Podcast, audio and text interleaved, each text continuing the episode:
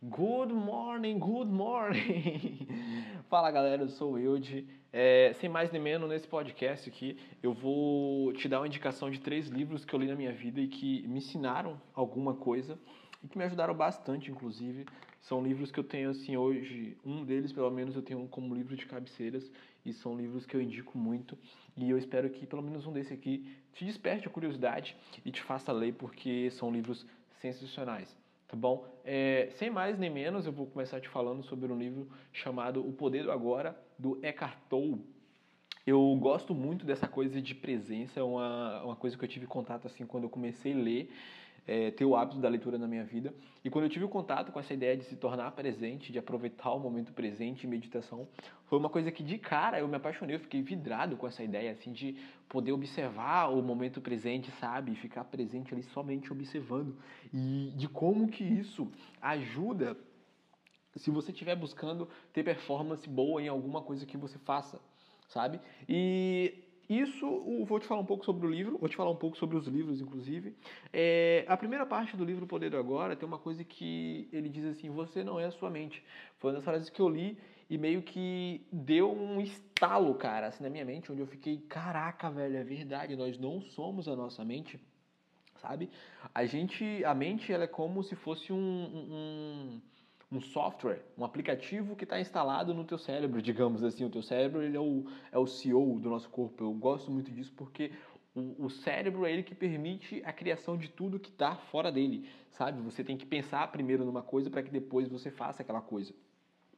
Então, é, eu achei isso sensacional e é um livro que me trouxe a vontade de buscar meditar também e é muito bom, cara, muito bom mesmo. Ele fala essa questão de você não ser a sua mente, de você poder aproveitar o momento em que se vive, o momento presente e de como o presente é a única coisa que nós temos, de como que isso é uma dádiva. Ele dá exemplos, por exemplo, imagina, cara, os animais, os animais eles não ficam se preocupando, tipo, ah, que dia que é hoje, que dia que é amanhã, o que, que eu vou fazer depois que eu sair daqui, ou o que, que vai acontecer depois. Não, eles simplesmente, sem, por não ter escolha, eles estão simplesmente presentes no momento. O presente é basicamente, digamos, uma prisão, para bem ou para o mal, você não tem como sair dele, porque ele é o único momento que existe. Você pode viajar através da sua imaginação, você pode viajar através da sua memória, sabe? E isso são ferramentas sensacionais. É incrível a, a, a capacidade do ser humano de imaginar, de você poder ver uma coisa futura, de você imaginar uma situação, se colocar lá na frente e imaginar como aquilo vai acontecer. É incrível, é incrível. Só que a gente se perde muito nisso e a gente deixa isso dominar a gente. E a gente esquece de que o que a gente está fazendo agora é o que vai é, dar resultado para a gente lá na frente, entende? Então a gente sempre está preocupado mais com o resultado, a gente, tá, a gente tem essa filosofia né, de estar tá preocupado mais com o resultado do que com o que nós estamos fazendo agora sabe? E o livro ele fala bastante sobre isso. E é sensacional, cara. É sensacional quando você entende isso e você começa a buscar se tornar mais presente, você começa a ter uma outra perspectiva, é como se você vibrasse numa outra sintonia, onde você consegue ver as coisas de uma forma diferente. Imagina você andar na rua e você poder ficar reparando nas coisas de uma forma contemplativa, onde tudo se torna mais bonito, se torna mais mais vívido, sabe? e você aproveita maior. E isso traz um, um, um, um, amor pelas coisas, eu diria, sabe? Te traz um amor natural pelas coisas da forma que elas são. Você não fica preocupado em como as coisas, como você gostaria que as coisas fossem. Você começa a lidar com as coisas como elas são. E esse é o interessante, porque você começa a lidar com o que você pode controlar ali com o seu presente. E, de novo, o, o, a imaginação e a memória, elas são coisas sensacionais. A imaginação te permite criar, a memória te permite lembrar do que já aconteceu e de que você não do que você pode fazer de novo aquilo ali ou que você não pode fazer de novo. A memória não tem só a memória é, é, mental, mas também tem a memória do seu DNA. O corpo, ele é feito de memórias. Se você parar para imaginar, a gente tem a memória do, do ser humano, sabe? Do DNA humano na, no, no, no, nosso corpo. Nós temos o DNA do, DNA do ser humano. Imagina só, tu tem traço do teu tatara, tatara, tataravô, velho, de, sei lá, 200 anos atrás. O nariz do teu avô tá sentado na tua cara aí. Tá entendendo? São traços é a memória do corpo, é a memória do DNA. E isso é incrível. É incrível. Entende? Então, esse é um livro muito bacana chamado Poder do Agora, eu super indico. sensacional mesmo. É um livro assim que eu tive, ele me deu uns tapas na cara quando eu li ele. eu posso dizer que ele abriu minha mente, é como se fosse um pergaminho que eu tivesse achado para a minha liberdade. É um livro sensacional, te indico muito, tá? O segundo livro, ele vem numa pegada parecida com o poder do agora, se chama A Quietude é a Chave do Ryan Holiday. Esse livro, ele dos três que eu vou te indicar aqui, ele é o mais novo que eu tô lendo tô gostando pra caramba, velho, pra caramba. Esse livro aqui, o Ryan, no começo do livro, ele, ele fala pra, pra você a ideia de se tornar presente. Ele te fala os benefícios de você se tornar presente, na verdade. E não só isso, ele te dá informações de como você buscar se tornar mais presente e de como a gente sempre está buscando por. A gente sempre está ansioso, na verdade. A gente está sempre recebendo informações de todos os lados. A gente está sempre querendo o que, que, saber o que, que vai acontecer depois. A gente está sempre um passo, dois passos à frente, sabe? Imagina quando você está. Ah, sempre. Você está aqui agora e você está imaginando o que você vai fazer depois que você acabar de ouvir isso aqui por exemplo. Você não está prestando 100% de atenção no que eu estou te falando, você está imaginando o que, que você vai fazer depois que acabar isso aqui, ou, ah, eu tenho a louça para lavar, eu tenho tal coisa para fazer, tem a casa, tem, o almoço, tem não sei o que, sabe? Ou quando você, por exemplo, está indo na padaria, digamos que você está indo na padaria comprar pão, e ao invés de você ficar contemplando ali o momento que você está indo, sentindo o seu pé pisando no chão, olhando ao seu redor, vendo o vento batendo nas árvores, parece um papo meio uh, uh, uh, uh Velho, mas é a verdade. A gente não para para viver dessa forma, a gente sempre está acelerado, sabe? O pensamento a gente está imaginando. Você indo pra padaria, você está imaginando o que, que você vai fazer depois que chegar na padaria, como que vai estar tá a fila do pão. Ah, eu vou ter que comprar um pão quentinho, tomara que o pão esteja assim. Ou às vezes você fala, ah, eu acho que vai chover, eu acho que vai fazer sol, sabe? Você tá, digamos, você vai aproveitar, por exemplo, um pôr do sol na praia, brother. E aí você, ao invés de contemplar aquilo, você está tirando foto, mano, para ficar imaginando, ah, e daqui a pouco eu vou postar isso no Instagram, será que vai ter quantas curtidas e tal, e não sei o quê. E tá sempre se preocupando com isso, a gente tá sempre vivendo na frente, dois passos à frente, a gente não tá aqui, agora. Literalmente pensando, sabe? Sentindo os seus sentidos. Eu costumo falar isso, parece redundante, mas é literalmente sentir os seus sentidos tá? Ele e aí ele dá dicas de como você, a primeira coisa é se tornar presente. E ele dá essa dica de como você se tornar presente. E uma dessas dicas aqui que ele dá no livro é você limitar os seus estímulos. E é sensacional essa questão de você limitar estímulos. Pensa só, cara, pessoas de alto escalão, como presidentes, governadores, todo esse tipo de pessoas, eles têm um corpo de pessoas que filtram as informações que chegam até ele para ver se aquilo realmente é importante. Entende?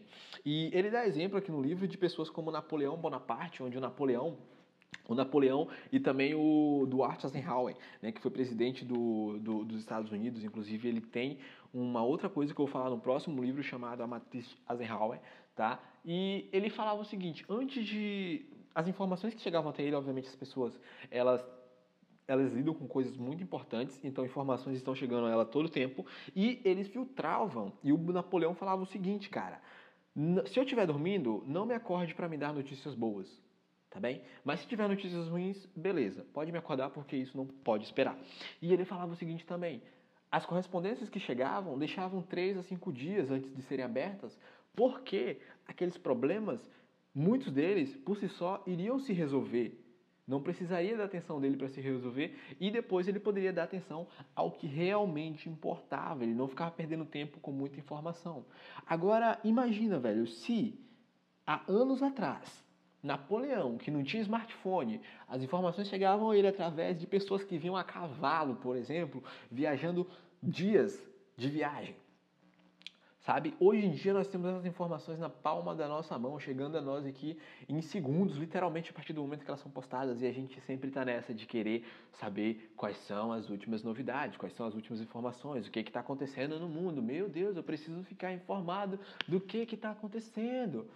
E, velho, a gente não precisa porra nenhuma, sabe? É, o Epiteto disse uma vez: se queres melhorar, Contenta-te em parecer estúpido a informações desnecessárias. Inclusive o Ryan fala disso nesse livro aqui.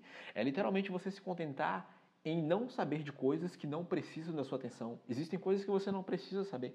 E você tem que estar tranquilo em relação a isso.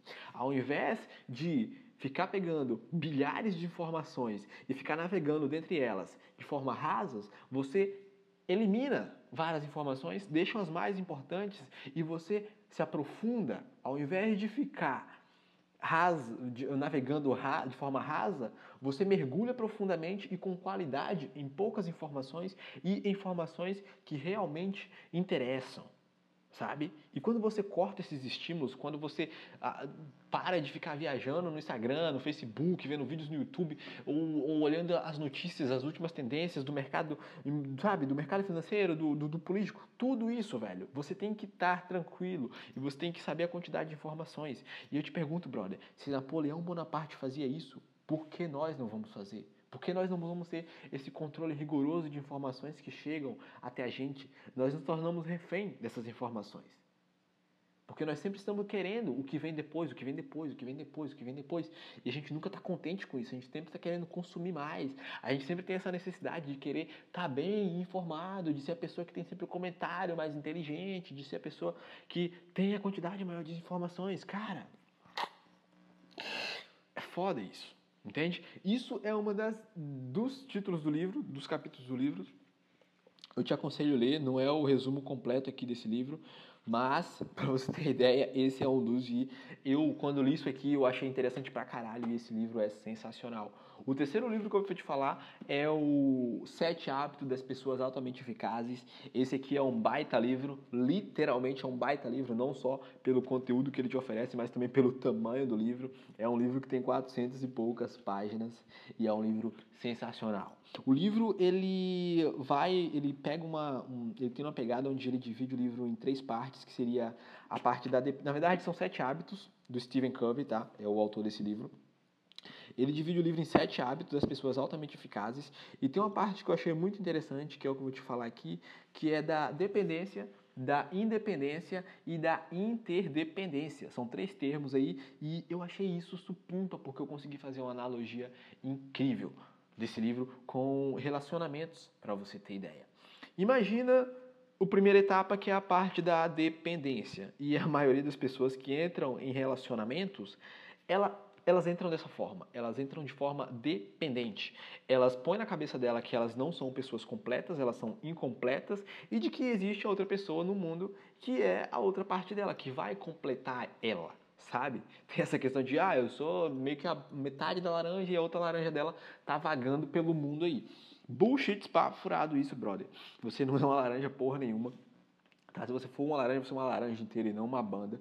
E é essa questão. As pessoas dependentes, elas entram em relacionamentos e elas depositam a felicidade dela nas outras pessoas. É como se é, você colocasse uma coleira no seu pescoço e desse essa coleira para outra pessoa segurar.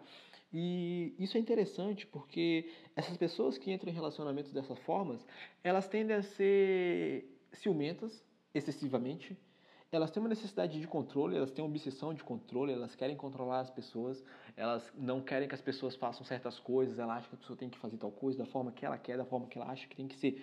E aí vem essa necessidade de controle. Essa pessoa, com certeza, se a outra pessoa terminar o relacionamento ela vai brigar para tentar voltar e aí pode vir outras consequências, inclusive depois disso, onde a pessoa pode perder o controle. E elas sempre estão vivendo nessa, tipo, ah, eu preciso, eu preciso, eu preciso dessa pessoa para viver, eu preciso de você para ser feliz, eu preciso de você para me completar e tal, e blá, blá, blá, blá, sabe? E isso é doentio, porque aí vem o ciúme, vem o controle excessivo, vem é, a vontade de querer dominar a pessoa, e aí ela acaba meio que se sabotando, porque ela acaba, ela literalmente ela se sabota, porque ela acaba destruindo algo que ela inconscientemente está querendo melhorar, e ela faz isso inconscientemente. Depois vem a segunda etapa, que é a, a, etapa da independência, que é onde você tem noção, onde você não precisa de outra pessoa para ser feliz, você sabe, ah, eu estou de boa com isso, eu sou uma pessoa completa, eu sei do que eu preciso, eu estou tranquilo sozinho ou eu estou tranquilo com outra pessoa, eu não preciso de você. Tipo, eu posso entrar no relacionamento, mas eu não preciso de outra pessoa, sabe? Se você entra consciente da, da, dessa questão, se a gente terminar, se for sofrer, tipo, se terminar o relacionamento, eu posso até sofrer por algum tempo, mas eu vou ficar tranquilo em relação a isso logo depois, porque eu sei que eu vou sobreviver, eu não vou morrer, eu não vou perder um braço, e logo depois eu vou estar tranquilo de novo. Entende? Eu por mim, eu eu me contento comigo mesmo sabe? E isso é o interessante da, da questão da independência. E aí vem a terceira etapa. Essas pessoas da independência, elas entram em relacionamentos e elas geralmente estão de boa, elas não têm ciúmes excessivos, elas não têm é, essa necessidade absurda de controlar outra pessoa, ela sempre está tranquila, porque ela sabe que ela se completa e que ela não necessita literalmente de outra pessoa. E aí vem a terceira etapa, que é a etapa da interdependência, que seria o quê? Você, consciente da sua independência, sabendo que você não precisa de outra pessoa, você fica tranquilo em relação a isso, mas você escolhe se juntar com outra pessoa porque você entende que a partir do momento que você é uma pessoa foda e você se junta com outra pessoa foda que também é independente, juntos vocês vão construir algo incrível. E aí essa é a ideia da interdependência, onde, onde vocês conseguem ter uma sinergia incrível ali, velho, onde vocês chegam a outro patamar, tá ligado? Você construindo uma coisa com outra pessoa, você consegue chegar a um outro patamar. Seria como os Power Rangers, digamos assim, onde você se junta para se transformar em um robô maior e incrível com poderes novos e poderes especiais, sabe? E essa é ideia da interdependência, é onde uma pessoa foda se junta com outra pessoa foda para construir algo sensacional, algo que seja incrível. E essas duas pessoas elas entendem que elas não precisam literalmente uma da outra, tipo de necessitar uma da outra, mas elas se juntam porque elas sabem que juntas elas vão construir algo bacana, algo que pode ser maior do que se elas construíssem sozinha, se ela tentasse construir sozinha sabe? Elas dividem ali as possibilidades. Elas estão é, trabalhando é, em, em, harmonia uma com a outra, ciente de que a outra pessoa é foda como ela e que vão construir algo sensacional. E esses são os relacionamentos saudáveis, sabe? Onde as pessoas elas estão ali não pela necessidade de querer algo da outra pessoa, mas porque elas entendem que juntas elas constroem algo incrível, sabe? E essa é a ideia do livro. Ele também fala, é, é ele também fala da questão do de centros, de como que nós temos, por exemplo, centros baseados é, em coisas das nossas vidas, por exemplo, muitas pessoas têm, têm centros baseados em relacionamentos, é, baseado em família, baseado em amigos, baseado em trabalho, sabe, esse tipo de coisa. E ele fala também como isso são centros, são centros instáveis, sabe? São centros instáveis, porque imagina só se você tem seu centro baseado, por exemplo, na em um relacionamento. Ah, o meu centro é, é o meu relacionamento. Tudo que eu faço é em prol do meu relacionamento, sabe? Com, com a pessoa que eu tô. Ou com, ou com, com os meus familiares. Tudo que eu faço é pela família. Tudo que eu faço é, é em prol da minha família. Imagina então, velho, se a tua família ela tá desorganizada, ela tá sofrendo, ela tá triste ali, ou você perde alguma coisa da sua família, ou você perde o seu parceiro, ele termina com você, você tende a, a, a ficar muito decepcionado com aquilo e você tende a a sua base ela vai ficar instável e vai cair, velho, você vai desmoronar se você tem um centro baseado nisso.